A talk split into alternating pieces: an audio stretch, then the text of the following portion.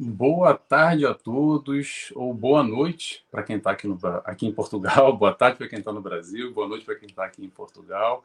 Vou me apresentar para quem não me conhece, meu nome é Nelson Tavares, sou psicólogo, vivo aqui na Ilha da Madeira, em Portugal, e a gente está aqui no Resenha Espírita, esse programa do canal Renovando Consciências, que é retransmitido para as seguintes plataformas em simultâneo: a Rai TV, que é a Rede Canal Amigo Espírita TV, a TV7, a TV Secal, a Web Rádio Fraternidade, o Centro Espírita Allan Kardec, a Casa com Evangelho e também lá no meu Facebook. O pessoal vai recebendo aos poucos aí é, o convite que vai sendo enviado também no meu Facebook. Deve ter alguém aí, desde já. Para quem nunca assistiu esse programa, próprio nome já diz, a ideia é uma resenha, um bate-papo descontraído com um tema diferente. Uma vez por mês a gente vai estar sempre trazendo aqui um convidado diferente para essa resenha, para essa troca.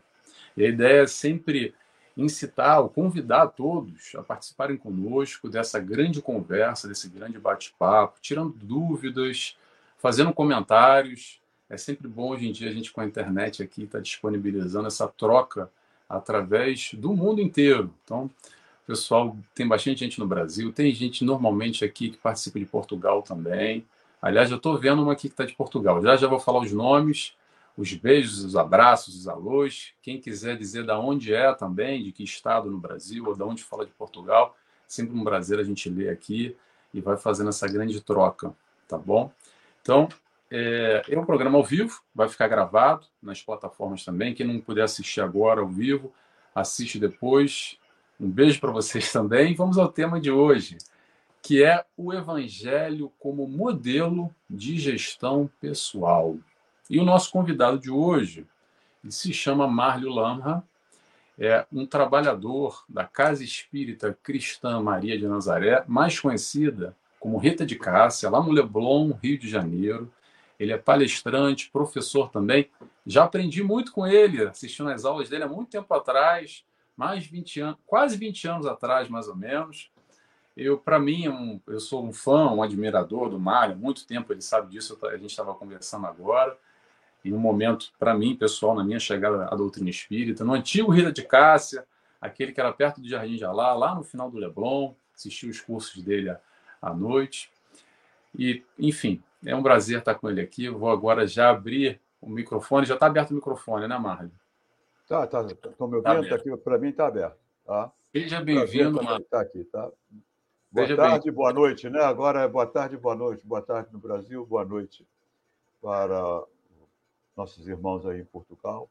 É um prazer, é uma honra estar aqui com, com vocês aí, colaborando na medida do possível para esse bate-papo sobre doutrina espírita, sobre evangelho. Tá? Estamos à disposição, estou à disposição. Maravilha. Vamos agora já dando um beijo, uma boa tarde a todos, a Alessandra Marques, que eu não sei de onde você é, Alessandra. Já que a Maria Henriques, aqui de Portugal, de Castelo Branco, norte de Portugal, já diz boa noite, Nelson Tavares e convidado. A Cristiane também, lá do Paraná. Boa tarde, Cristiane. Já temos também aqui a Elaine Nogueira, que nos diz boa tarde, semana abençoada. Boa tarde, Elaine, seja bem-vinda também. Então, pessoal, enquanto todo mundo vai entrando, que a gente já começou a live um pouquinho, daqui a pouco chega mais gente, eu vou fazer a oração e convido a todos para a gente se desconectar um pouco do mundo ali fora, da correria. Apesar de ser domingo, às vezes acelera um pouco, mas ainda vamos tentar se concentrar aqui nesse momento importante, buscar esse envolvimento e assim eu convido a todos, quem se sentir à vontade, é claro, fechando os olhos comigo. E, primeiramente, agradecemos a Deus Pai por tudo. Agradecemos a Jesus, nosso mestre, nosso guia, nosso amigo, aquele que está sempre ao nosso lado, nos dando todo o suporte e sustentação na nossa caminhada, na nossa jornada, na nossa vida. Agradecemos também a toda espiritualidade de luz, nos dá todo o suporte, todo o sustento, principalmente em momentos como esse, em que buscamos o aprendizado com o Mestre Jesus e que possamos assim dar início a mais um programa Resenha Espírita. Que assim seja, graças a Deus. Então é isso, pessoal. Oração já feita. Aqui já tem mais uma mensagenzinha que é boa tarde, Itabaiana, Sergipe, não é isso? A Isa Santos, boa tarde, Isa. Alessandra diz que é de Itanhaém, litoral paulista, São Paulo. Mas vamos lá, vamos começar. E eu quero já compartilhar aqui para começar a nossa resenha, o nosso bate-papo. Eu vou começar com algo que provavelmente o Marley já escutou também, que é o seguinte. Às vezes as pessoas che já chegaram para mim algumas e falam assim, Nelson, quando eu escuto seu estudo, quando eu estou lá no centro espírita, caramba, aquilo faz sentido para a minha vida, aquilo me toca o coração. Quando eu leio aquele livro do Emmanuel, da Joana de Ângeles, poxa, aquilo faz sentido para mim, parece que eu vivo num outro mundo. Mas basta eu fechar o livro, sair do centro espírita, pronto, já volta tudo como era antes, eu não consigo trazer aquilo para o meu dia, para a minha vida, para as minhas questões. Eu vou passar então a bola para o Marlon, perguntando para o Marlon, Marlon, como é que a gente faz para incorporar esse modelo de gestão do Evangelho de Jesus, trazer ele para a nossa vida, para o nosso dia a dia? Essa pergunta é complicada, tá? porque não, não tem receita de bolo, né, Nelson?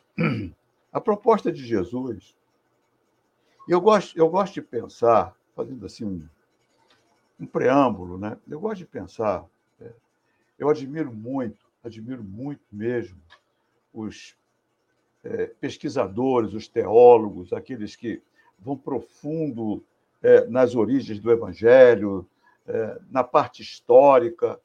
Eu admiro muito. Mas é, fica muito no intelectual para mim. E quando eu é, tive a oportunidade, a benção de. Nunca fui muito religioso. Nunca fui. Eu era médio. É, eu, minha origem, é, como infância, adolescência, até uma boa parte da, da juventude, foi aquele, aquele católico que vai, vai, vai à missa de casamento e de enterro. Tá? E, e sem, nenhuma, sem nenhuma frequência, sem nenhum conhecimento. É, a partir de um determinado. Estou fazendo uma pequena resenha. Tá? Uhum. A partir de uma determinada época da minha vida, através de um, de um processo que eu hoje eu entendo é, como obsessivo bastante forte, bastante forte.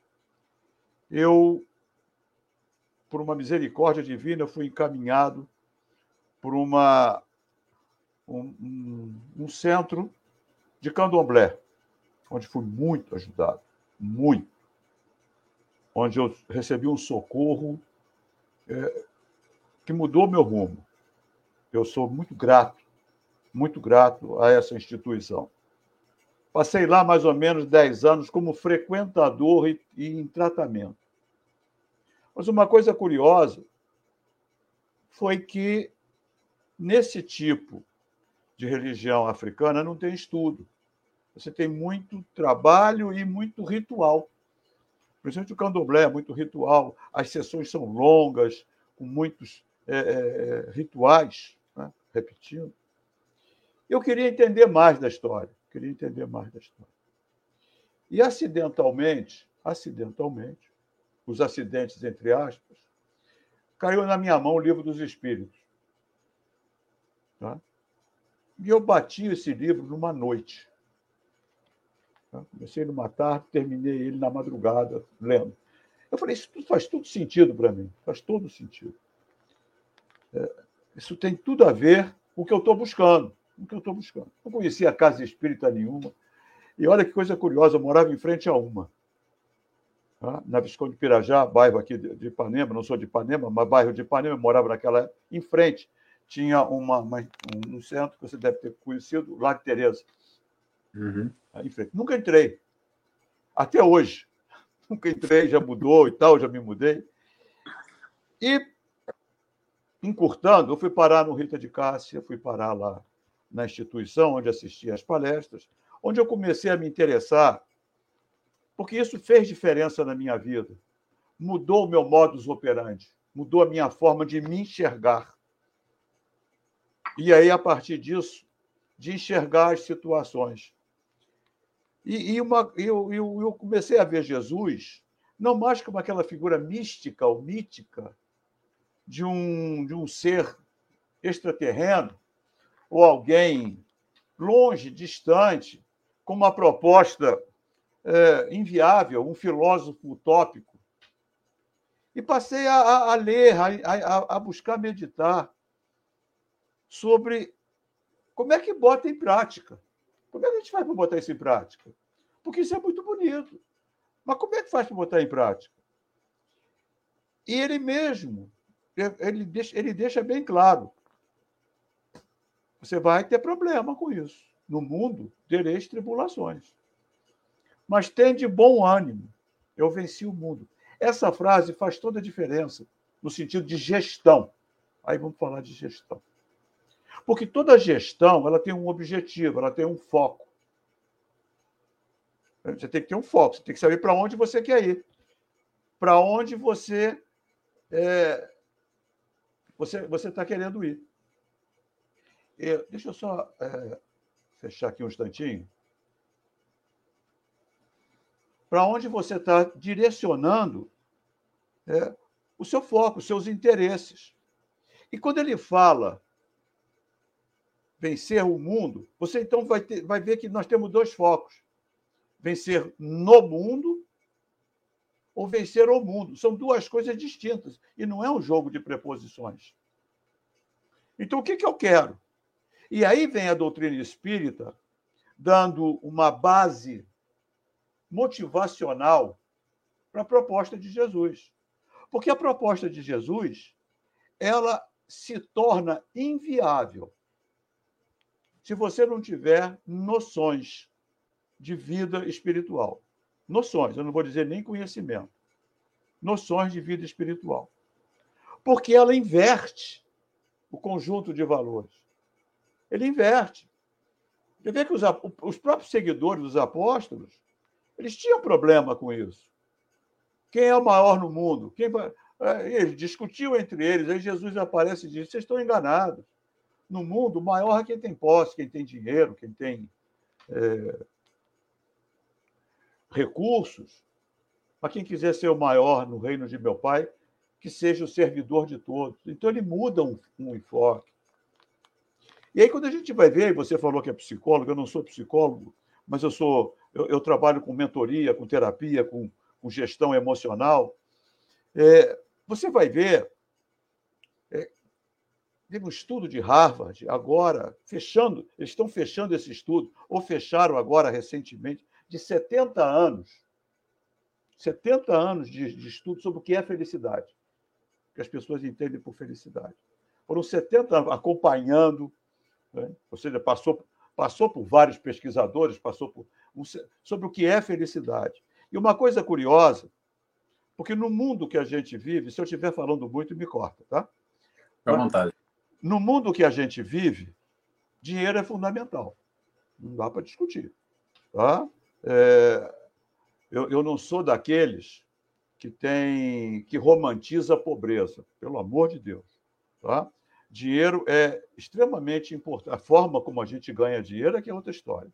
É, para nos dar uma boa qualidade de vida, para nos dar é, um local bom para morar, pagar um bom plano de saúde. Eu não sei como é aqui aí, é aí em Portugal, mas aqui é preciso ter um bom plano de saúde.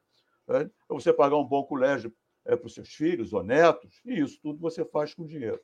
Mas nesse estudo de Harvard, está aí pela internet, fácil de achar, Google, eles viram o seguinte, e bate muito com é, as propostas de um outro psicólogo, que deve conhecer bem, Abel Marlon, é, um dos fundadores da, da, da psicologia transpessoal, bate muito que dinheiro, até um certo ponto, é fundamental. Mas de um ponto em diante, ele não muda. É só acúmulo. Outras coisas começam a ter valor. E aí você vai lá na escala do Maslow, naquela pirâmide das necessidades, que bate exatamente igual. Você precisa de coisas para sobreviver, ou seja, o essencial. Então você precisa dar é, foco naquilo que, te, que, que garante a tua sobrevivência. Né? São as necessidades primárias. Depois, você precisa garantir que você é, que essas necessidades primárias possam ser supridas sequencialmente. Não adianta você ter um prato de comida, você tem que ter um prato de comida regular. Não adianta você ter um teto por uma noite, você tem um teto regular. Né? Você tem que ter o teu sustento regular, você tem que ter uma qualidade de, de suprimento das suas necessidades básicas. E aí você pode botar educação, saúde, é, várias, né? alimentação básica. Mas a partir de um determinado ponto, as necessidades mudam. Elas se tornam necessidades sociais, necessidade de pertencimento, necessidade de participação. E lá no topo, de autorrealização. Você diz você, e aí vem, você entra com outro, porque eu estou falando de Jesus, mas estou falando daqueles que indiretamente dão suporte à proposta de Jesus. Dr. Victor Frankl, quatro anos num campo de concentração, perdeu a família toda. Quando ele fala da necessidade de sentido, de propósito. E aí, quando você olha para Jesus, ele fala de propósito. Vai ler as parábolas, e eu acho que 90% delas fala o reino dos céus se assemelha a. Então, ele está botando ali vida espiritual no modelo de gestão. Levar em consideração que a gente não é daqui. A gente está aqui. E o grande problema que você falou, da maioria das pessoas, onde eu me incluo, onde eu estou me incluindo, é que é muito bonito lá no centro, lá na palestra, lá no discurso. Mas na hora de botar em prática, exige esforço. Porque não é um toque de mágica. Jesus curou aquelas pessoas lá, leprosos, aleijados, cegos. Mas aquele pessoal todo morreu, cara. Ele curou momentaneamente. A maior de todas as curas dele, dele não foram as curas físicas, foram as curas espirituais. Aí você vai ver uma Maria de Magdala, você vai ver o cego de Jericó, que eu veja, que eu veja né? que eu veja, que eu tenha uma percepção né? de que isso aqui é desafio evolutivo, isso aqui está puxando de mim uma forma de eu crescer, o que a doutrina fala, a finalidade de uma encarnação é a evolução. E para evoluir, meu amigo, não tem como evoluir sem dor, dá para evoluir sem sofrimento. Eu gosto de separar dor de sofrimento. Sofrimento é resultado de escolhas é, equivocadas, sabidamente equivocadas. Então você está criando sofrimento. Mas dor não. Porque qualquer atleta, qualquer, qualquer é, é, pessoa que queira superar as suas limitações, ela vai lidar com a dor. Olha para uma bailarina, para os pés de uma bailarina de ponta, vê se não, tá todo, estão todos feridos. Olha para o atleta quantas renúncias ele tem que fazer para subir lá no pódio. E quando ele sobe lá no pódio e está chorando, aquilo não é sofrimento, é? É felicidade. Felicidade da conquista, da superação da dor, da superação do desafio. A vida é isso. A vida é desafio. Porque se não fosse desafio, a gente não ia evoluir. É fácil? Nem um pouco. Se fosse fácil, a gente não estava encarnado aqui. A gente tem que lutar com isso mesmo, principalmente com o nosso modelo de gestão, que ele é prioritário. E Emmanuel fala isso numa mensagem do Evangelho segundo o Espiritismo. Né? Quando fala do orgulho e do egoísmo como duas chagas, dois vírus que nós temos dentro do nosso é, modelo comportamental. E são exatamente esses dois vírus que nos fazem ter foco equivocado nas questões de evolução. Então, a gestão ela é questão de foco. O que, que eu quero? Vencer no mundo ou vencer o mundo? A partir daí, eu vou traçar um plano de quais são as imperfeições. Eu não gosto de falar defeito. Tá? Quem tem defeito é eletrodoméstico. Né? Geladeira, máquina de lavar tem defeito. Ser humano tem imperfeição. Tá? Se a gente tivesse defeito, a gente teria sido criado. Porque se o Criador é é, é, é, a inteligência suprema, como é que ele vai criar um ser com defeito? Nós somos perfectíveis, portanto, nós temos falta de perfeições, o que é diferente de defeito. Então, é, nós estamos aqui para é, galgar escalas evolutivas, superando as imperfeições intelectuais e morais. Moral tem o quê? Tem a ver com escolha. Simples. Tá? Tem a ver com escolha. Onde é que está meu foco? Onde é que o que é porque toda escolha, Nelson, toda escolha, ela implica na renúncia das outras opções. Nós estamos aqui numa resenha. Vou dizer para você agora que eu acabei de fazer uma renúncia para estar aqui com você. Eu estava assistindo o jogo do meu Fluminense. Que até onde eu sei, acabou o primeiro tempo, estava 2 a 0 ganhando do Inter. E eu estava gostando do jogo. Mas aí vem a questão do valor. Eu tenho um compromisso. Esse compromisso vale mais, então eu renuncio. Quando a gente faz uma escolha, a gente está renunciando às outras opções. E também está escolhendo consequências. E também está escolhendo consequências. Então, é, é essa, é, é, é esse balanceamento do que, que eu quero. Porque vencer no mundo é relativamente fácil. Porque está cheio de vencedor no mundo aí através dos meios mais ilícitos possíveis corrupção, é, violência. Porque a, sociedade, de alguma forma, é conivente com isso. Agora, vencer o mundo é vencer a si próprio. É dar um upgrade no nosso modelo comportamental. Não é simples. Não é simples. Mas é viável e possível. E é um processo. Ninguém vira santo da noite para o dia. É um processo. E na hora que a gente entra, à medida que a gente vai conquistando, aí você vai dizer, você já conquistou? Caraca, está longe para caramba. Mas quando eu olho para trás, eu vejo que eu andei um chão bom. Quando eu olho para frente, eu nem gosto de olhar muito, tem muita coisa para caminhar, mas quando eu olho para trás, eu andei um chão bom, um chão bom. Hoje eu sou casado pela segunda vez, eu tenho 26 anos de casamento, 27 de casamento. Às vezes a minha mulher fala algumas coisas, eu falei, você não me conheceu bem antes disso. Você não sabe quem eu sou, ou quem eu fui. Você está conhecendo uma outra pessoa, porque tem um, um, um, um diferencial aí no meio, tem um divisor de águas.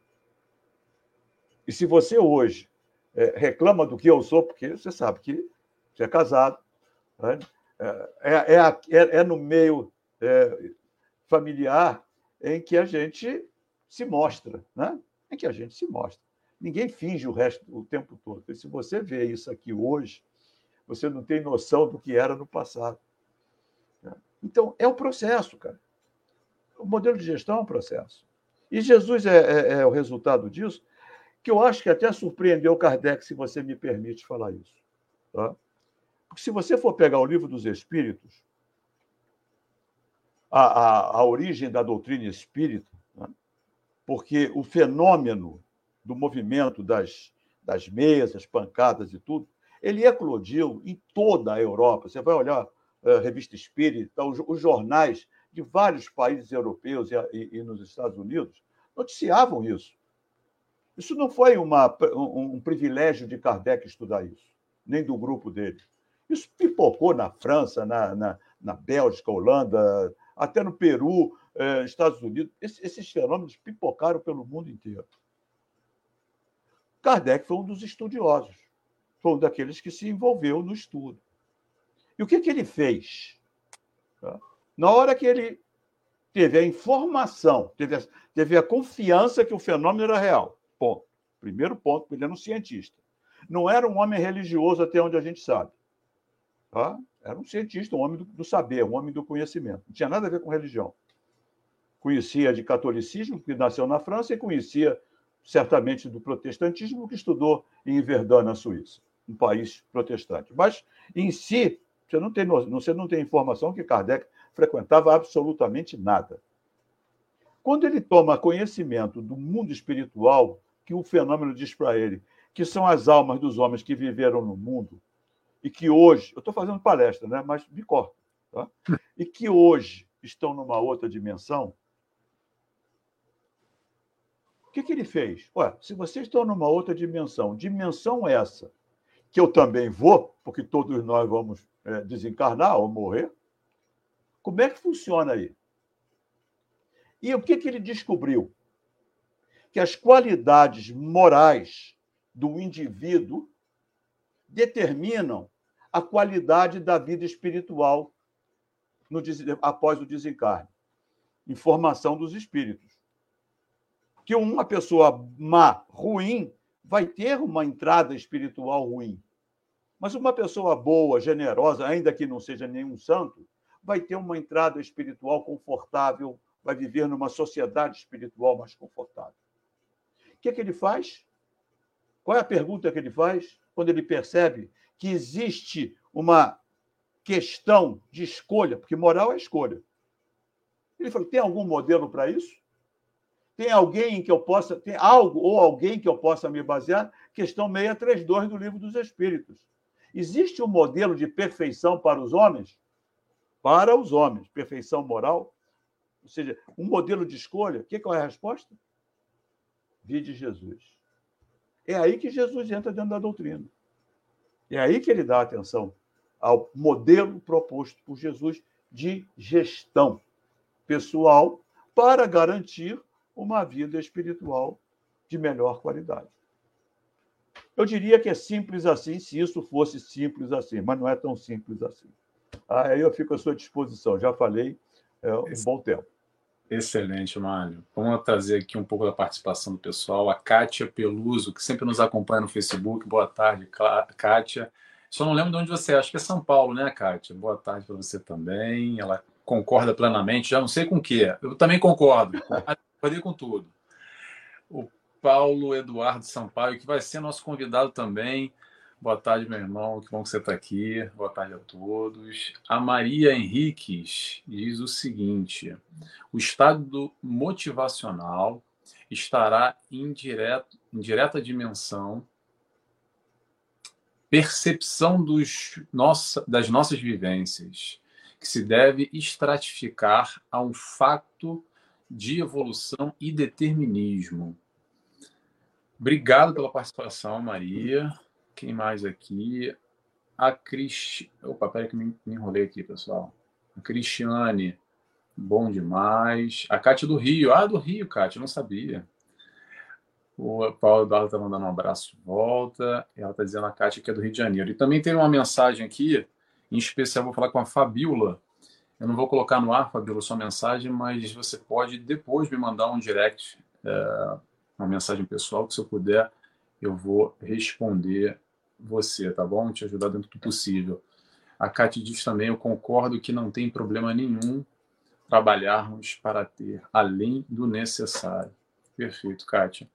O Marlio, eu vou pegar aqui, tem tanta coisa que o Marlio falou interessante que eu, que eu fecho aqui com ele, mas uma das coisas que eu acho bem legal da gente pontuar aqui é essa questão dos valores, colocando em direta relação com as escolhas. E é interessante quando a gente faz essa leitura, porque, de alguma forma, falando de valores, o medidor dos nossos valores enquanto ser humano é, de alguma forma, as nossas escolhas. Como foi o Marley agora que abriu mão do Fluminense dele no Rio, que está ganhando, o jogo devia estar tá bom, por uma escolha que para ele faz mais sentido, um compromisso, uma responsabilidade que ele assumiu. Porque às vezes o que acontece na nossa vida é que há uma questão de foro íntimo, de de falta de, de autoconhecimento de si próprio e uma confusão, e às vezes, será que eu tenho valor? Será que eu não tenho valor? Como é que eu posso saber, Nelson, se eu tenho valor ou se eu não tenho? Observa as tuas escolhas. É através da observação das nossas escolhas que a gente vai perceber se a gente está num caminho ou está em um outro. Vamos trazer Jesus?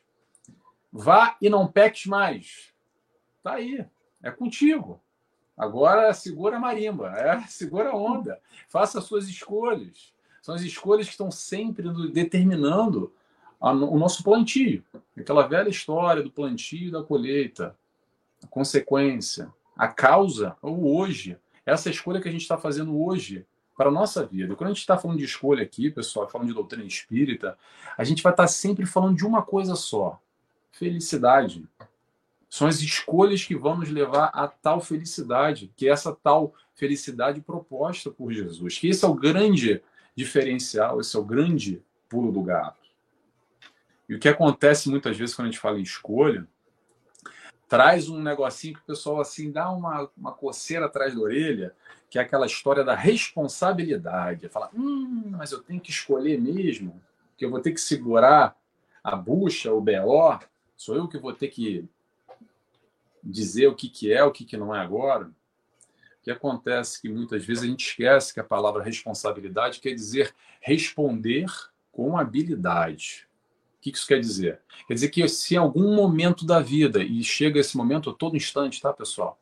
De realizar uma escolha, porque basta acordar para a gente ter que realizar uma escolha, basta estar vivo para ter que escolher, quer dizer que sim, nós temos habilidade para responder aquilo da melhor ou da pior maneira. Cabe a nós esse papel.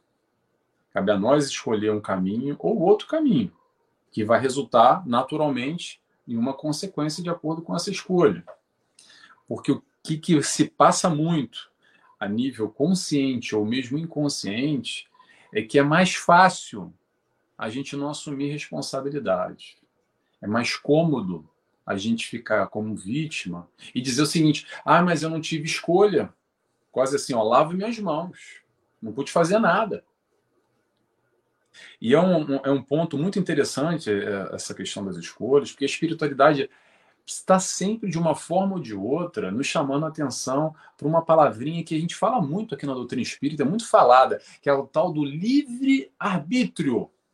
Vamos traduzir o que é livre-arbítrio? É livre escolha. Escolha livre. Faça as tuas escolhas. Muitas vezes a gente se coloca, pessoal, observa aí na vida de vocês, de todo mundo, tá? Esse é um processo íntimo de leitura interna para a gente tentar se identificar nessa caminhada na nossa vida, de como às vezes a gente se coloca em certas situações para não ter escolha e dizer, ah, mas eu não pude fazer nada. Será? Será que não dava para ter feito outra coisa? E a ideia aqui, pessoal, deixa eu só dizer uma coisa: a ideia não é ficar olhando para o passado e se martirizando com um chicote na mão, se sentindo mal, não. A ideia é proativa para uma busca de, umas, de melhores escolhas para o amanhã, para o hoje, através do hoje que a gente vai buscar fazer diferente. Como o Marley falou ainda há pouco, para a esposa dele, comentando, você não faz ideia como é que eu era antes. As escolhas dele hoje são diferentes. Ainda está longe da perfeição? Está longe da perfeição, mas já está num caminho melhor. Que isso é uma outra coisa que as pessoas, às vezes, também, com uma ansiedade, com uma ânsia de perfeição, de querer ser Jesus para amanhã. Pessoal, não vai dar, tá? Desculpa ser o portador de más notícias aqui, mas não vai dar. A busca é para ser melhor e não ser perfeito. Ser perfeito é só uma consequência natural daquele que está buscando ser melhor. É hoje eu ser melhor do que ontem. Amanhã fazer um esforcinho para ser melhor do que do que hoje. E assim eu vou caminhando. É fazendo essa leitura interna, mais ou menos, entre aspas, se despindo de todo esse orgulho, egoísmo, esse ego inflado que a gente tem, buscar a tal humildade que Jesus coloca para nós, para nos entender mais ou menos e ir lá e buscar fazer diferente, fazer melhor. Porque no fundo a gente já sabe qual o caminho. Eu já sei qual o caminho, o Marlon sabe qual o caminho dele. Você que está me escutando, no fundo, no fundo, no fundo, já sabe qual o caminho. Está na dúvida? Vai no GPS espiritual, vai no livro de metas, que é o Evangelho. Está lá a cola. É o, os estudantes do Silvio Santos, daquele programa que tinha lá do Show do Milhão, é os universitários. Está aí o Evangelho para auxiliar, se tiver alguma dúvida. Então é importante, pessoal, a gente ter, penso eu, tá? De novo, a gente está sempre numa resenha aqui trocando, estou vendo que tem mais gente participando aqui conosco e vou já ler um pouco dos comentários. Mas o importante, penso eu, é a gente estar tá focado naquilo que é o mais importante para aquilo que a gente quer para a nossa vida. Traduzindo a pergunta que eu fiz e tentando responder um pouco em, ressonância que o Marlio falou, é a gente trazer aquela proposta de Jesus que faz sentido, que nos toca o coração, que a gente lê, e como o Marlio falou, poxa, eu li aquilo, me disse tudo. Mas não vai ser de uma hora para outra, vai ser colocando tijolo pós tijolo. A casa não vai toda uma hora para outra. O foco é no tijolo. É hoje como eu posso criar e fazer um tijolo aqui para colocar argamassa, mais um tijolo amanhã e depois outro tijolo. O foco é esse, é aos poucos, é colocar pequenas metas diárias de como eu posso aprender a amar, como Jesus nos apresenta, o amor como a saída. Vou ler aqui o pessoal um pouquinho para parar de falar também, Marco. Eu sou que nem eu, você. Tá tranquilo. Aí você sabe como é que é, né? Tem aqui a Fábio, o Fábio Macedo dizendo boa tarde a todos. Boa tarde, Mário. Mário não, boa tarde, Fábio. Seja bem-vindo. A Kátia dizendo que ela já falou isso, que não tem problema nenhum, trabalha com o necessário, assume, assume não vou falar do seu sobrenome, Some. Boa tarde para você também. É uma, é uma, amiga que nos acompanha também no Facebook. A Giane Vasconcelos também, que nos acompanha. Boa tarde. Giane é do Rio de Janeiro. Que bom, Giane. Boa tarde. A Eliane Nogueira, dizendo que o plantio é livre, mas a colheita é obrigatória. Perfeito, Elane. É sempre bom te lembrar, porque a gente já tem fixado alguns tópicos na cabeça, mas a gente esquece. Aí, quando contextualiza numa nova oratória, numa nova sistemática, a gente vai amadurecendo também conforme os anos, entendendo melhor, vai batendo diferente, né? Penso eu, pelo menos comigo é assim. Temos aqui a Milene, lá do Rio Grande do Sul, dizendo o seguinte: Estou encantada com a palestra do Márlio. O Nelson já já tem a honra de acompanhar há algum tempo. Sou de Porto Alegre, Colorado levando do Fluminense 2 a 0 aí. Aí, Márlio, já achou uma, um é. Está perdendo. Assume também dizendo: ser boas pessoas sempre traz boas escolhas. Muito bem, Sumi. Obrigado por participar. O Fábio aqui também nos diz. Ou uma pergunta. Uma pergunta. Vamos lá, Fábio. Vamos ver se a gente sabe responder. Como exercer o livre-arbítrio? Peraí. Abaixo. Como exercer o livre-arbítrio se são jogados uma tonelada de crenças negativas e errôneas que despejaram em nossa cabeça desde a infância. Márcio, segura essa para mim, por favor. Segura essa. Isso aí é terapia, tá? Isso é um processo terapêutico. Mas vamos lá, Fábio. É, e, e, e aos que nos escutam. Cada um de nós é um sistema de crenças e valores completamente diferente um do outro. Porque o que, que, são as crenças? Que, que são e cada um de nós enxerga o mundo de uma forma muito peculiar. Já disse um pensador antigo: não existem fatos, existem interpretação dos fatos. Tá? Eu estou vendo aqui a, a, a, a Milene, Colorado está levando de 2 a 0 do Fluminense, não sei se ainda está 2 a 0 mas tomara que esteja até mais. Mas se eu e a Milene estivéssemos vendo o jogo, o mesmo jogo, e ela é, é gaúcha, ela é uma prenda, né? prenda que se, chama é, no Rio Grande do Sul, e eu fôssemos narrar esse jogo, o jogo é igual para nós dois. Mas a nossa narrativa certamente vai estar contaminada pela nossa interpretação. E se alguém que não tivesse visto o jogo ouvisse nós dois, ia pensar que nós estamos falando de dois jogos diferentes. Tais serão porque está contaminado pelo nosso sistema de crenças e valores. Ela é colorada, eu sou tricolor, e, e, e por aí vai. E a gente reage no mundo baseado nesse sistema de crenças e valores. Crença é aquilo que eu acredito. Não importa se está certo ou não. Eu acredito, é minha verdade. Eu acredito em Deus, estou certo. Se eu não acredito em Deus, estou certo também, é minha verdade. Hoje a gente vê aí que tem um, um conjunto de pessoas se dizendo terraplanistas. Tá? A Terra é plana. Se a pessoa acredita, ela acredita. Ela está certa? Ela está certa dentro da. A única coisa que eu posso dizer é tomar cuidado para não chegar na beirada, né? porque vai que caia. Né? Mas tudo bem. Né? Ela acredita, é a crença.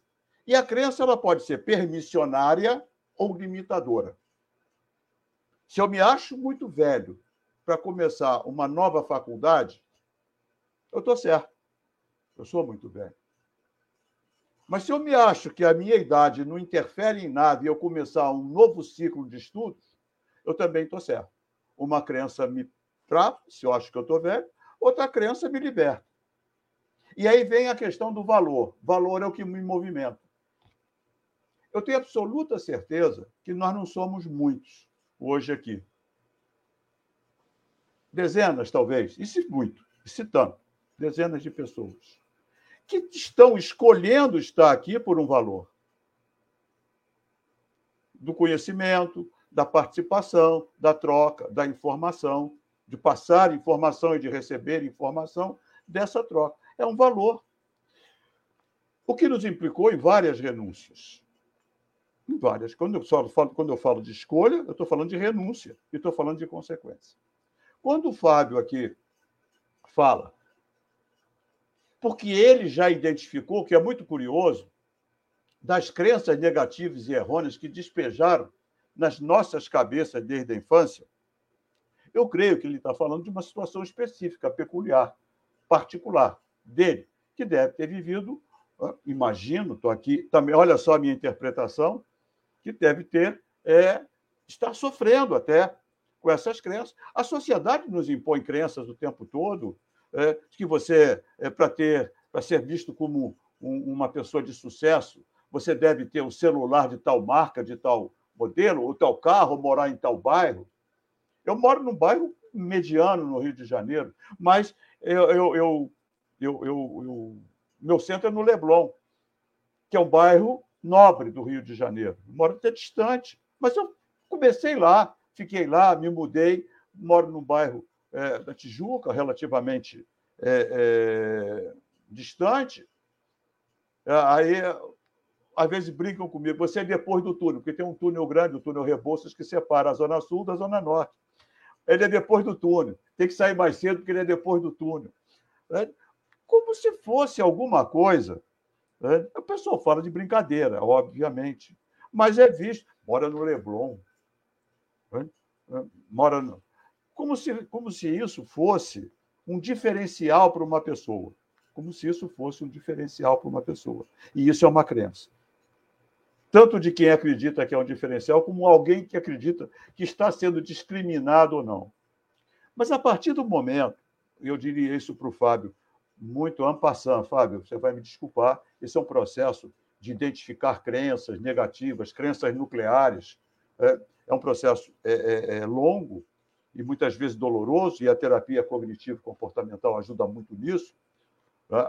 É, a partir do momento que você identifica que você tem uma crença que está te prejudicando é, a sua evolução, você já está em condições de começar um processo de ressignificá-lo.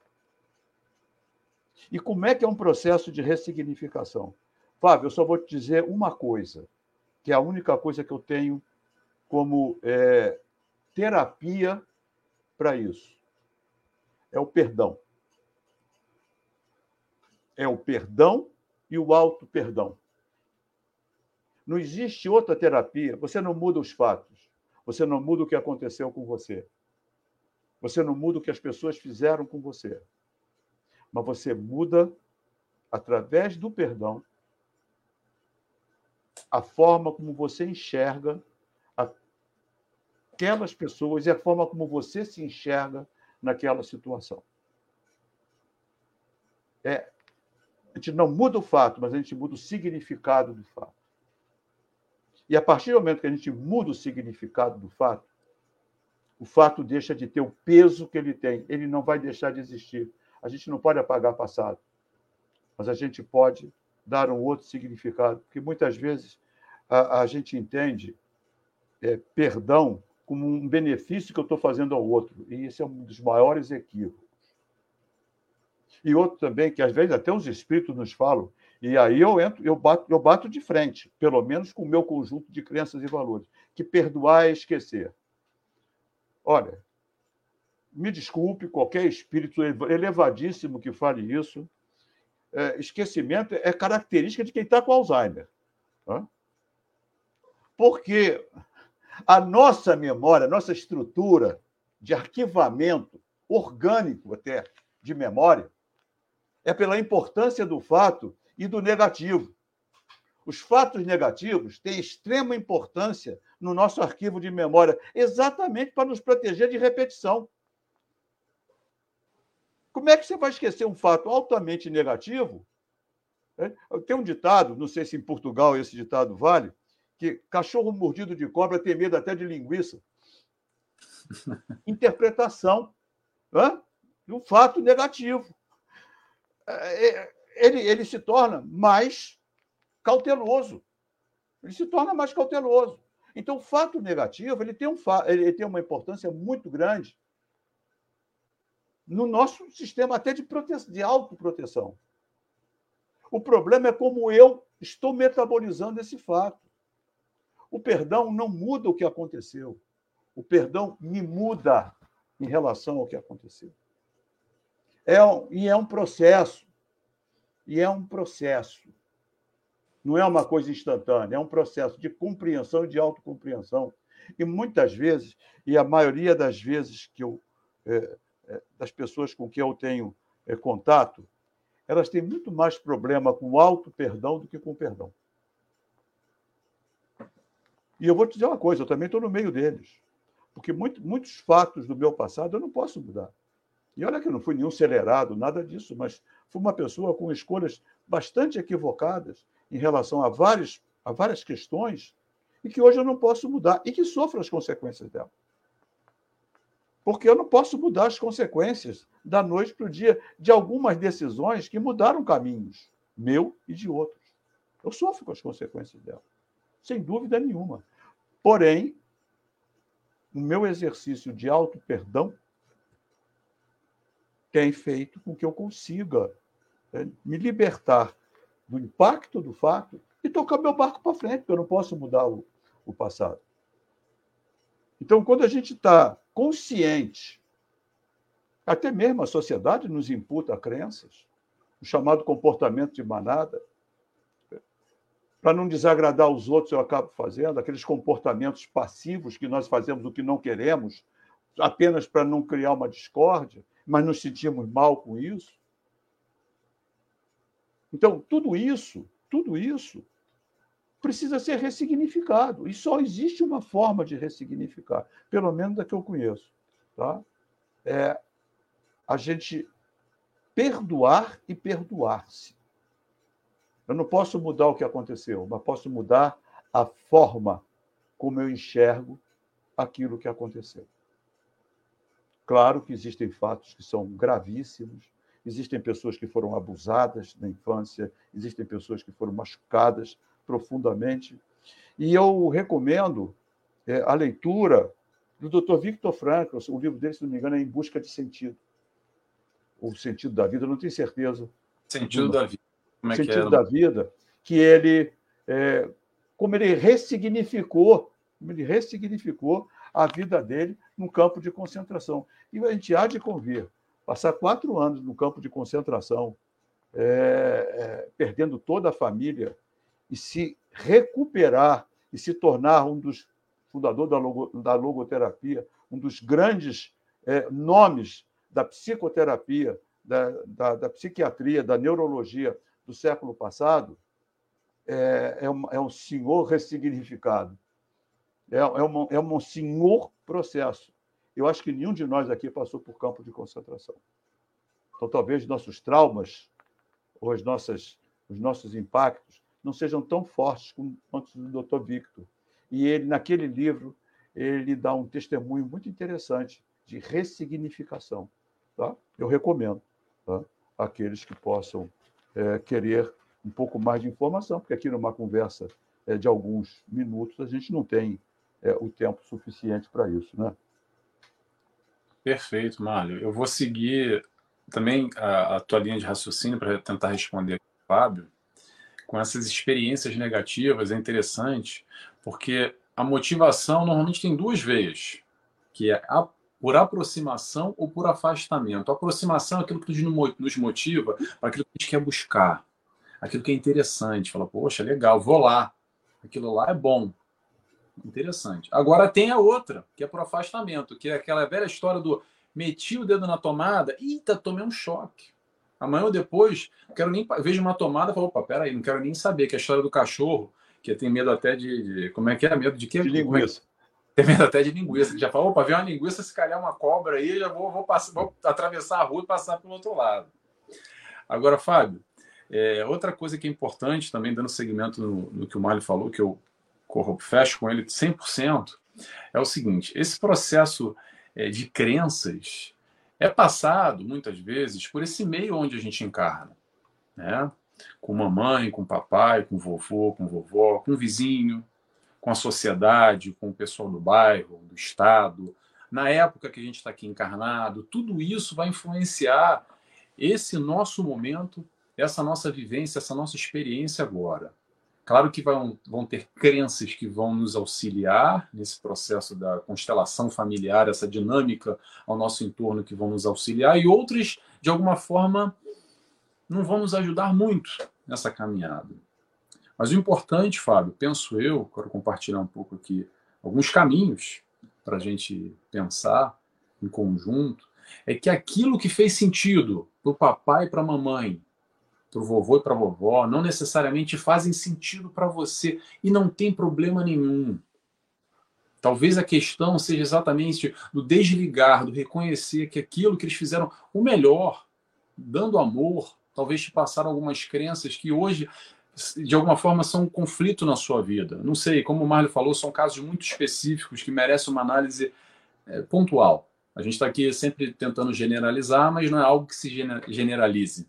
É algo muito específico, vivência após vivência. Mas ainda assim, a gente tenha, que possamos ter consciência de que esse meio sim vai fazer, vai, vai nos pressionar de alguma forma com essas crenças, com esse modus operandi ou com tal comportamento de manada, como o Marlon falou. Mas olha só, ainda assim a escolha, a decisão, a opção é sempre nossa, independente do meio. A opção vai ser sempre nossa. E vamos a Jesus de novo para lembrar que o meio que ele vivia, dando, dando exemplo, tá, pessoal? Olha só, não é para colocar o Jesus lá na prateleira, lá no altar, é o Jesus aqui, como exemplificação das nossas dificuldades no hoje. Jesus não teve uma vida fácil também. Pelo contrário, naquele momento, naquela vivência, naquele ambiente, não era só o pessoal que estava do lado dele quando ele entrou em Jerusalém, montado, aplaudindo o tempo inteiro ao entorno dele, não é só aqueles que o amavam, que buscavam a cura e queriam escutar a sua palavra. Também tinha aqueles que estavam ali só esperando a vírgula estar tá errada para colocar ele no prego. Esperando, fazendo uma pegadinha, um, um, uma conversa mole, para de alguma forma tentando ali, vendo se ele escorregava para ser a justificativa de, de punir ele, de crucificar, o que é que seja. Então vamos tentar entender, pessoal, que é o seguinte: Independente desse meio que nos cerca, com maiores ou menores dificuldades, ainda assim a gente pode exercer aquilo que a gente acredita no certo e no errado, a nossa caminhada, principalmente voltado a essa direção que é a busca da caminhada no amor. Resumindo, Fábio, já para a gente pular aqui de assunto, se essa caminhada, se, se, essas, se essas crenças vão de alguma forma chocar com você daquilo que você acredita que é o certo ou o errado, aquilo que te faz de bem, opte pelo bom e pelo certo. E aí há várias maneiras de você buscar esse caminho diferente, tá bom? Não sei se a gente respondeu ou se ficou mais confuso, Fábio. Tomara que não, tá? Vou seguindo aqui. A Salete diz boa tarde. Ah, a Kátia é tricolor também. Olha a Kátia aí ó, se manifestando. A Kátia Peluso também é tricolor. A Maria Henriques diz processo patológico psicossocial. Não sei em que contexto você falou isso, Maria Henriques, mas é mais ou menos por aí. Crenças e valores, processos perfeitamente mutáveis e resiliente. Uma interrogação, deve ter sido quando o Mário falou. A Kátia diz muito bom. A Salete diz verdade, com certeza. Eu estou lendo, pessoal, que vocês vão comentando, eu, eu, vou ler depois, tá? Porque tem, tem que comandar tudo aqui ao mesmo tempo. E sabe como é que é? Homem tem dificuldade, né? Pensar, respirar já é uma dificuldade. Para ler, então, eu já me embanando todo já. Vamos seguindo aqui. A Elaine Nogueira diz: perdoar é libertador. Vida que segue, exercício que leva aprendizado e tempo. Perfeito, Eliane. Uma das grandes dificuldades que todos nós temos aqui encarnados é o processo do perdão. O processo do perdão está lá, na oração que o Cristo nos ensinou há muito tempo, rogando ao Pai. A Edna Pereira Guimarães diz boa noite, querido. Salvador, Bahia, boa noite. É boa noite. Para mim, boa noite, para vocês são boa tarde. Boa noite, Edna. E a Olga diz boa noite. Deve ser o que? Espírito Santo? Vitória, Espírito Santo? Não sei. E o Vanderlei também nos diz boa noite, São Paulo. Vanderlei, boa noite. Agora, Marley, vamos mudar de assunto aqui. Mudando não, continuando o nosso assunto, pela linha de raciocínio que a gente está aqui, eu quero falar um pouco sobre. Quero falar, não, quero te escutar um pouco sobre essa história de comportamento, já que você tocou nesse assunto. Como é que a gente consegue, Mário, trazer o modelo de Jesus como comportamento para as nossas vidas? Diferenciando de alguma forma de sentimento, porque é algo que fica confuso ainda, a gente faz uma confusão dessa proposta de amor Jesus como comportamento, como sentimento, porque essa história de amor ainda é uma palavra que a gente não entende muito bem. Fala um pouquinho para a gente, Mário. É, é, você falou a questão do amor como uma, uma questão. É uma questão complexa. Primeiro, porque a gente está entendendo errado é, o que é amor. Tá? Eu não preciso gostar. A gente entende que amor é gostar. Eu não preciso amar uma pessoa para gostar dela. É, dentro da, da língua, lembremos, lembremos sempre que Jesus não deixou nada escrito. E Jesus falava em aramaico, num país cuja língua era hebraico, dominado pelo Império Romano, que falava latim, e a linguagem comercial da época era grego. Em resumo, uma salada, além dos inúmeros dialetos. Tá? Não deixou nada escrito. O que, os, o que os apóstolos escreveram foi muito tempo depois se é que escreveram, até porque os, são os evangelhos segundo, é evangelho, é segundo, né? por narrativas, seja lá de que forma for. Os textos mais antigos, originais, que se tem é, do evangelho, dos evangelhos de Jesus, falando de Jesus, estão são fragmentos em grego do século II, Existem nas cadeiras eh, das faculdades eh, de filosofia protestantes uma cadeira de estudo chamada crítica textual, que estuda exatamente os textos antigos, os textos antigos. Então, em, e em grego, amor tem quatro definições. A que mais se aproxima, e depois foi passado para o latim, e do latim para as demais línguas que nós, nós recebemos. Tá? É, a que mais se aproxima, nós temos o frater, nós temos o eros, nós temos o filos e nós temos o ágape. O frater é irmãos, né? eros tem a ver com a, com a, a, a, sexualidade erótica, daí vem erótico, né? o filos com conhecimento, né? filosofia, amor ao conhecimento, e o ágape, que, entre outras definições, entre outros sinônimos, tem a ver com atitude. Atitude. Então, Jesus pregava, quando ele falava amor incondicional, ele não estava falando de um sentimento, porque até ele mesmo não tinha sentimentos iguais. O espírito mais elevado que o na Terra, certamente ele se sentia muito melhor no círculo de amizade deles do que conversando com um fariseu que queria derrubá-lo. Sem dúvida nenhuma. Apesar de compreender a fragilidade e tudo, é óbvio que ele não tinha a mesma simpatia. Quantas vezes chamou, chamou Herodes de aquela raposa? Chamava os fariseus de hipócritas, sepulcros caiados de branco. Isso não demonstra, digamos assim, uma enorme simpatia, mas os recebia e os tratava como, como conversou com Nicodemos, como conversou com o senador Públio Lentulus, com a mesma receptividade que conversava com aquele que lhe era simpático. Então, ele tinha uma atitude descondicionada. um comportamento descondicionado. O que é isso? Um comportamento não condicionado ao comportamento do outro.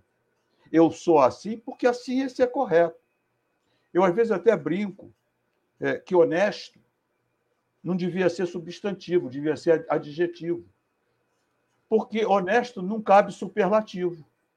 Uma pessoa honesta. Já, já ouviu falar, tem, tem pessoas que falam assim, a pessoa é honestíssima. Pô, se tem honestíssimo, tem honestinho. Né? o que seria um honestinho?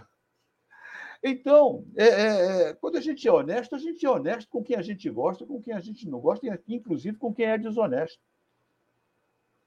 Porque senão eu não sou honesto. Se eu sou educado, eu sou educado com você, que é um, um gentleman, mas posso ser educado também com uma cavalgadura que me é, que, que eu tope na rua porque a educação é minha. Eu, uma vez, eu tinha uma mania, agora melhorei bastante, tá? de ler. É, aqui, aqui no Brasil, tem muita gente, agora melhorou. Botava muito plástico no vidro do carro com alguns dizeres. Né? E eu tinha mania de ficar lendo isso. Às vezes chegava quase a bater, porque as letrinhas eram pequenas, chegava perto. E uma vez eu li um, só li uma vez também, eu achei muito interessante. É, a minha educação depende da sua. E eu pensei assim, coitado desse sujeito. Porque ele não tem comando sobre a vida dele. Quem manda na vida dele é o outro. Porque ele flutua. Ele flutua, dependendo de como o outro. E, e, quando Jesus, quando nós estamos falando de comportamento, nós vamos falar do comportamento proposto pelo Cristo, comportamento descondicionado. Eu faço o que é certo porque é certo. Não importa se o outro é ladrão, eu não sou. Então eu não entro na pilha do ladrão. Não importa se o outro é mal educado, eu não sou. Ou sou. Mas eu não posso ter meu comportamento condicionado ao do outro, porque eu perco a minha independência, eu perco a minha liberdade. Eu passo a ser joguete das circunstâncias. E olha, quando a gente está falando de comportamento de manada, está falando disso. De joguete das circunstâncias, de perda de discernimento, de transferência do processo decisório para o outro, para a sociedade, para as situações, mas nós não conseguimos transferir as consequências. Essa é uma das maiores burrices que um ser humano pode fazer. É transferir o seu processo decisório para o outro, seja o outro a mídia, seja o outro o marido, a mulher. Hoje a gente vê crianças mandando nos pais. Porém, porém, eu não transfiro as consequências.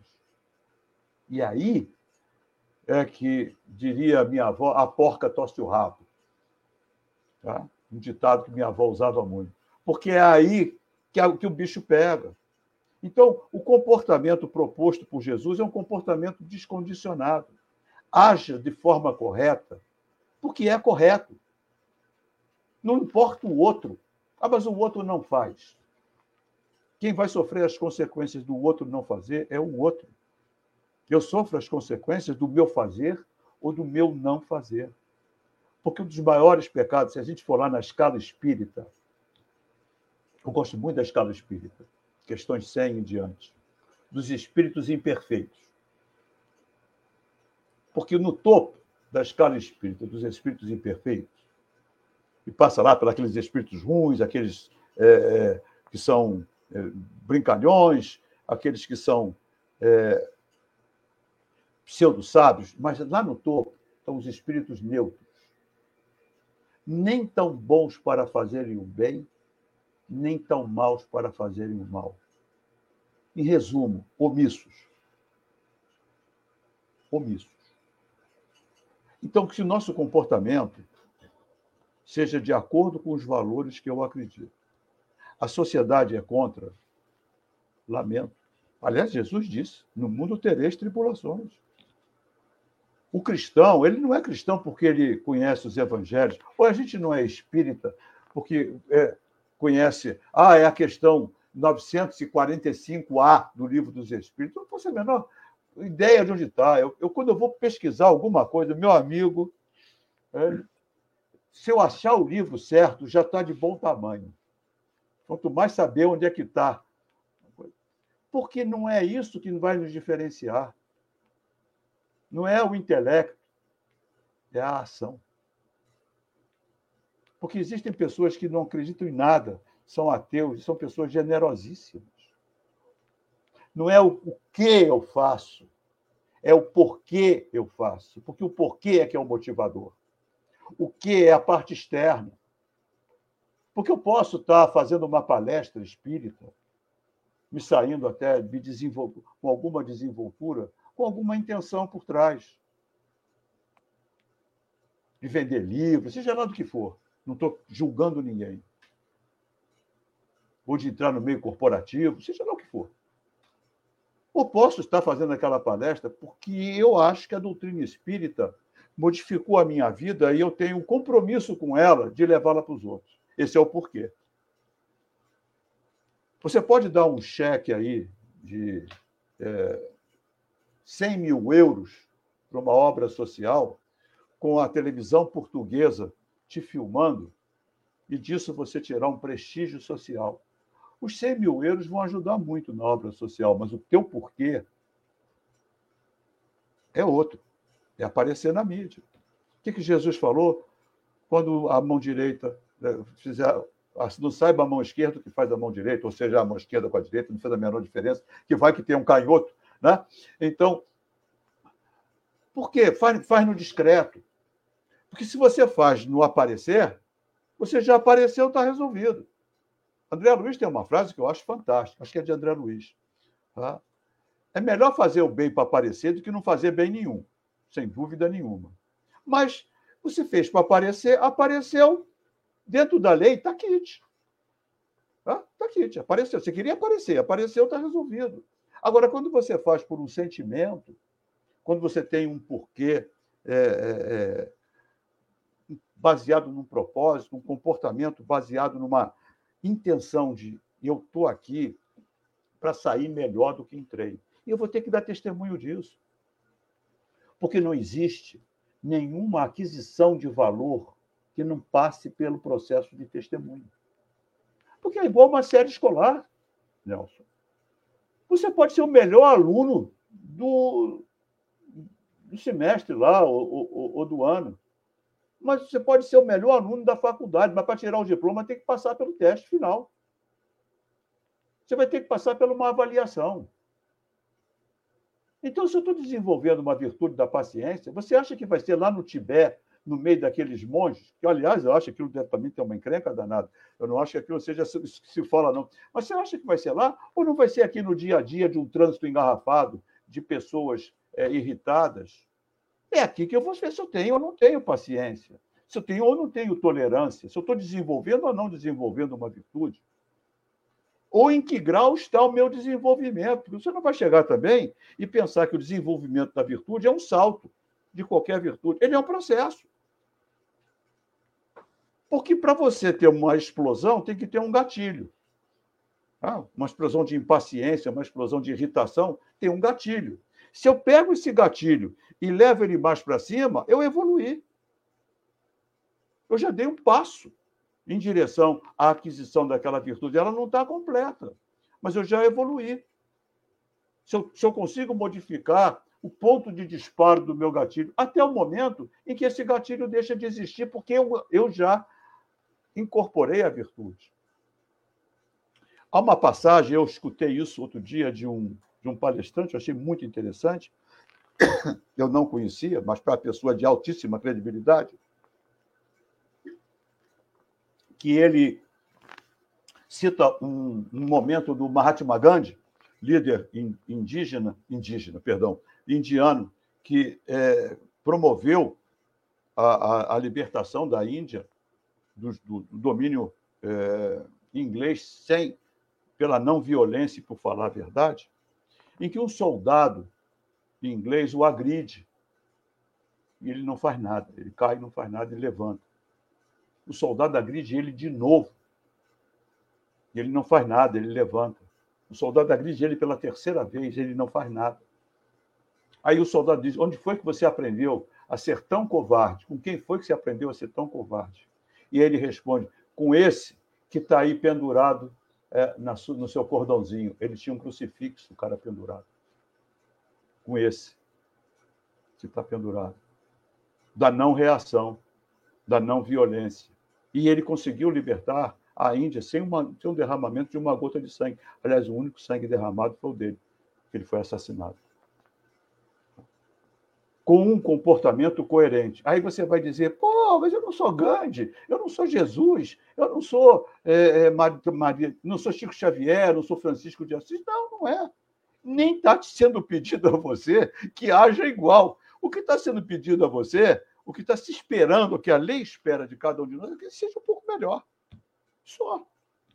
Se a gente voltar para o mundo espiritual melhor do que entrou, já é lucro. O quanto melhor é escolha. Aí é escolha. É, é o quanto eu evoluir. Porque eu não preciso ser o campeão da virtude. Eu, às vezes, eu falo para alguns clientes é, que estão num processo de alto desafio. Eu falei, peraí, calma. Olha para uma Olimpíada. Dez corredores lá para a corrida de 100 metros. Dez corredores. O cara que chegou em último lugar perdeu? Ele está entre os dez melhores do mundo. Você só o fato de ir para uma Olimpíada, ele está entre os dez melhores do mundo. Eu estava agora aqui no. Você conhece o aterro do Flamengo, né? No, uhum. no Rio. Estava aqui no aterro todo, é, todo domingo tem algum tipo de evento. Hoje, esse, hoje de manhã estava o Ironman. É corrida, de, é corrida, bicicleta, opção de coisa. As pessoas estavam chegando, todas sendo aplaudidas. Ali não tinha mais vencedor. Os vencedores já tinham chegado há muito tempo. Ali estavam os que terminaram a prova, os que venceram a si mesmos. Eles não estavam competindo com ninguém. Eu achei fantástico, a família lá torcendo, gritando. É, eu, eu, eu fiquei ali perto da, linha de chegada, fiquei um pouquinho ali. Ele não estava ganhando a corrida, não. Ele não estava ganhando medalha nenhuma. Ele estava se superando, se autodesafiando. Acho que é para isso que a gente veio para cá. A gente veio para se superar. Não veio para ganhar de ninguém. Não veio para se comparar com ninguém. Eu não sou Jesus, não sou Vicente de Paulo, não sou ninguém. Eu sou Márcio Lama. E eu tenho que ser melhor, o melhor Márcio Lama possível. Eu tenho que me desafiar cada vez mais a ser a melhor pessoa possível. Eu não quero ser melhor do que você, não. não quero ser melhor do que ninguém, porque a gente não veio aqui para ser melhor do que ninguém. A gente veio aqui para se tornar um ser humano melhor. Esse é o comportamento. Qual é o comportamento que eu devo buscar? Aquele que me torna um ser humano melhor. Perfeito, Mário, perfeito. É, é difícil até comentar aqui em cima disso, mas eu gosto dessa ideia que você falou, do comportamento descondicionado, resumindo muito naquela passagem de Jesus, quando ele fala pura e simplesmente fazer ao próximo que gostaria que fizesse consigo. E muitos de nós, como você falou, o camarada lá do plástico, né, do carro, do adesivo, que a gente parece estar tá esperando. Né? Ah, gritou comigo, eu vou gritar também falou grosso, subo o tom. E a gente fica exatamente nessa competição, determinando, determinando não, é, delegando, na verdade, o nosso comportamento para o próximo. Onde, na verdade, a proposta de Jesus vem nesse encontro exatamente para nos mostrar, acima de tudo, que é possível. É claro que, como o Mário falou, a gente não vai entrar aqui numa de querer ser Chico Xavier, ser Gandhi, Mário Teresa de Calcutá, mas dá para a gente ser um pouco melhor como o Mário falou agora. Dá para a gente exigir de nós mesmos, fazendo escolhas mais acertadas, aquilo que a gente já sabe. No fundo, no fundo, no fundo, quando a gente para e olha lá para dentro, na hora do vamos ver, que tem que tomar uma decisão, no fundo, no fundo, no fundo, no fundo, a gente já sabe. E aí eu quero falar um pouco sobre essa questão da exigência, porque exigência é importante sim que nos empurra, mas calma lá, vamos devagar, tá, pessoal? Vamos exigir de nós, mas com amor, tá bom? É uma proposta diferente. Porque às vezes também que acontece é que muitos de nós entramos nessa dinâmica, nesse processo de pegar o chicote, bate que nem no burro, no cavalo, fica se batendo, se martirizando, se punindo, se rebaixando, para forçar uma barra para ser melhor. Vamos tomar cuidado com isso, tá, pessoal? Cuidado com a dinâmica da punição que de alguma forma a gente entra numa negatividade para querer uma positividade, tá bom? A exigência vai funcionar no chicote? Funciona. tá bom? Mas olha só, funciona com amor também. Dá para fazer se exigindo de si, ainda mais de si, mas se amando também. Entendendo o nosso processo, dá para deixar o chicote de lado, entender que nós somos imperfeitos, mas somos perfectíveis, como o Marley disse agora. Que a gente erra, que a gente vacila que amanhã a gente vai errar de novo, tentando acertar. O principal é tentativa, é o buscar.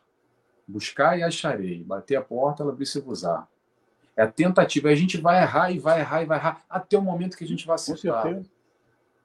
Então é importante a gente ter essa tranquilidade, penso eu, e nessa, nessa questão ainda que, que o Marlon falou, do vencer a si mesmo, que foi ótimo esse exemplo que você deu, Marlon, do, do Iron Man, porque também isso vai muito no comportamento de manada, essa coisa do, principalmente nos Estados Unidos, né, de que eu tenho que ser melhor do que você. E no Brasil se vive muito isso ainda, né, aquela coisa da competição e quem é o melhor e quem tá é o CEO da empresa, é o outro que está num status maior e, e aquela coisa do olhando para o outro para se comparar e fica aquela guerra entre um e o outro, mas na verdade se tem que ter uma disputa, não guerra. É essa melhor aqui dentro.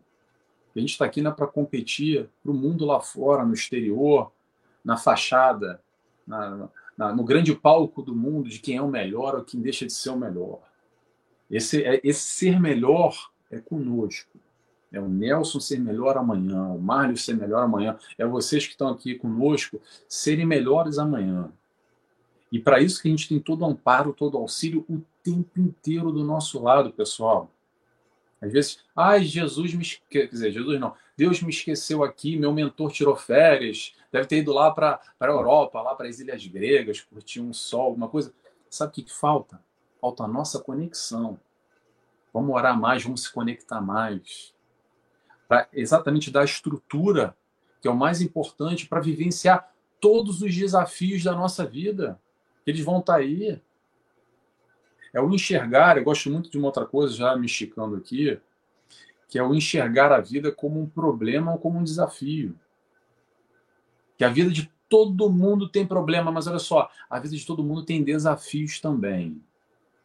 É problema ou é desafio? Eis a questão. Vou responder para vocês. Depende.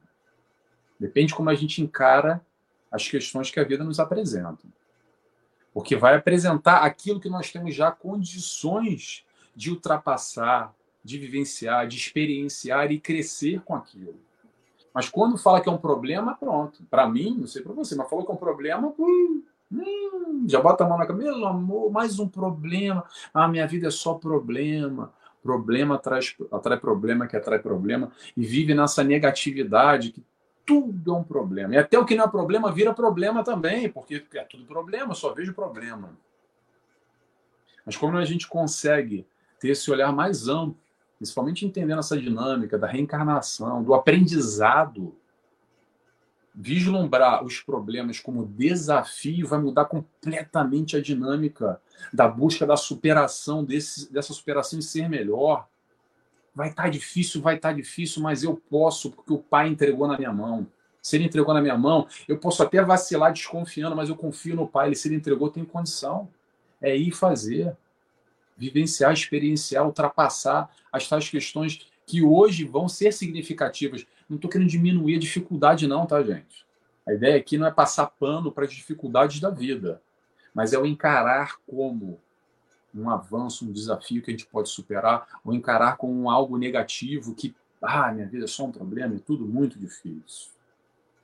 Vamos lá, vamos passar aqui para o pessoal participar conosco também, senão estou que nem o Marley, ele fala um pouco, eu falo mais ainda, a gente fica brigando aqui, eu e ele de falar. Está ótimo. A Rayane diz aqui. Seja bem-vinda, Rayane. Estou amando a conversa. Que bom, Rayane, eu também estou amando a conversa. A Kátia Peluso nos diz: falou tudo.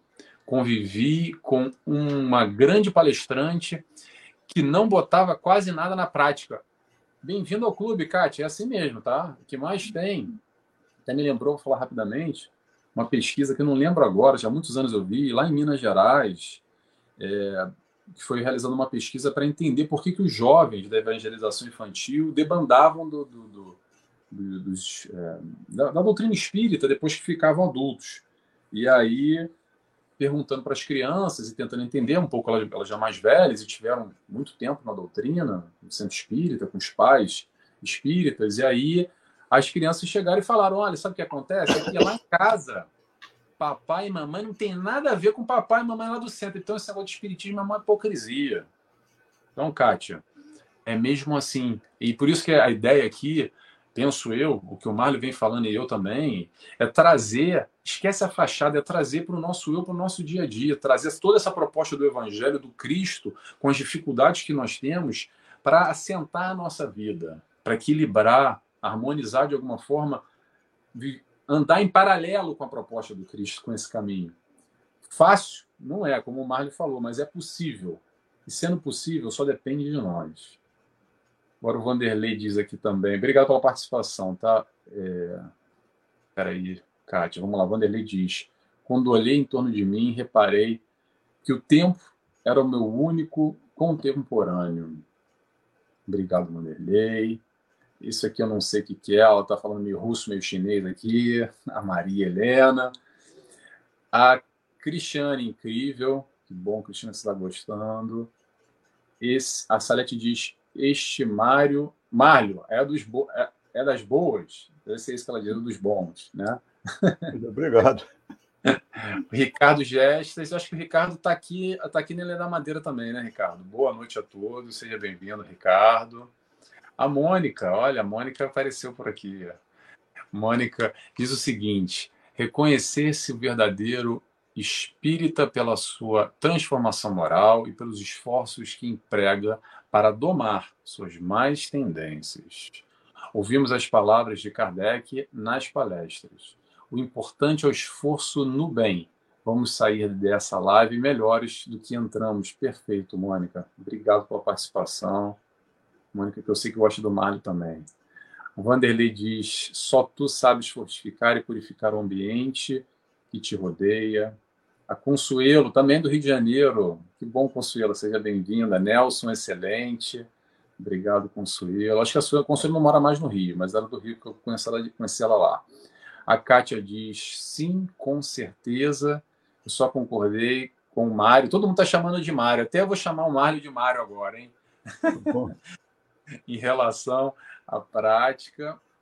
E o Ricardo também nos diz o seguinte: quanto mais estudamos, mais, mais conseguir evoluir e nos transformar enquanto centelha divina, através da prática daquilo que estudamos que possibilitam crescer.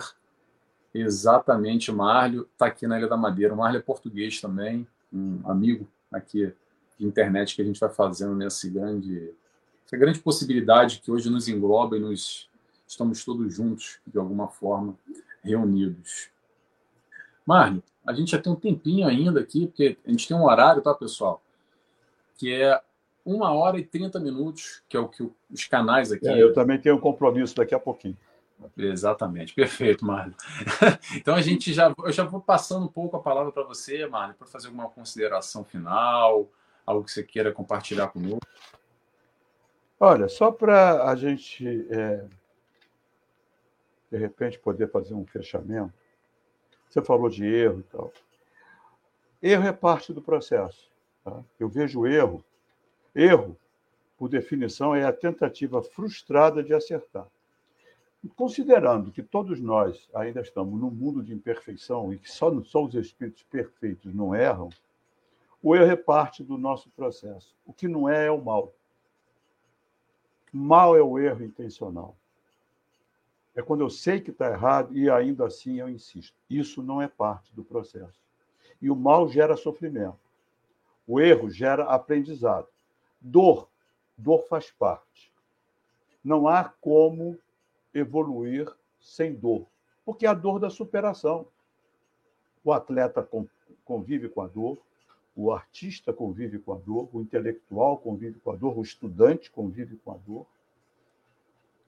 A dor é parte do processo, sejam dores físicas, quando nós é, buscamos aperfeiçoamento físico, qualquer pessoa aqui que esteja parada de fazer exercício e for para uma academia, né, no dia seguinte dói o corpo inteiro, inclusive o freio da língua, porque você mexeu com todos os, os seus músculos. Então, dor é parte do processo, que não é o mal. Mal é a escolha. Então, se a gente aprende, evoluímos. Na próxima, não, não repete. E isso é evolução. É claro que a gente pode aprender com o erro dos outros. Tá, estão aí os mestres para nos ensinarem. É? Então, a, a, sabedoria está em aprender com o erro dos outros. Eu não preciso ter um câncer do, no pulmão para saber que cigarro faz mal. A, a literatura, o próprio maço de cigarro está escrito isso. Eu não preciso passar por um processo de desintoxicação de drogas para saber que droga é, faz mal. Eu tenho, tenho conhecimento para isso. Então, quando a gente usa o conhecimento para evitar o erro, fantástico. Mas quando a gente, de repente, num processo de tomada de decisão, quando não domina todas as variáveis, e aí vem a questão da gestão. É, quanto mais informação a gente tem, mais proximamente do acerto eu estou. Mas não quer dizer que eu domine todas as variáveis. Se eu não domino todas as variáveis, eu corro o risco do erro. Mas do erro não intencional, o risco de errar, o risco de tomar uma decisão errada. Isso faz parte é, é do processo.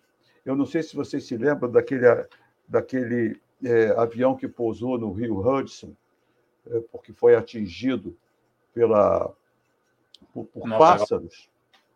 E eu, eu vi o filme, achei interessantíssimo.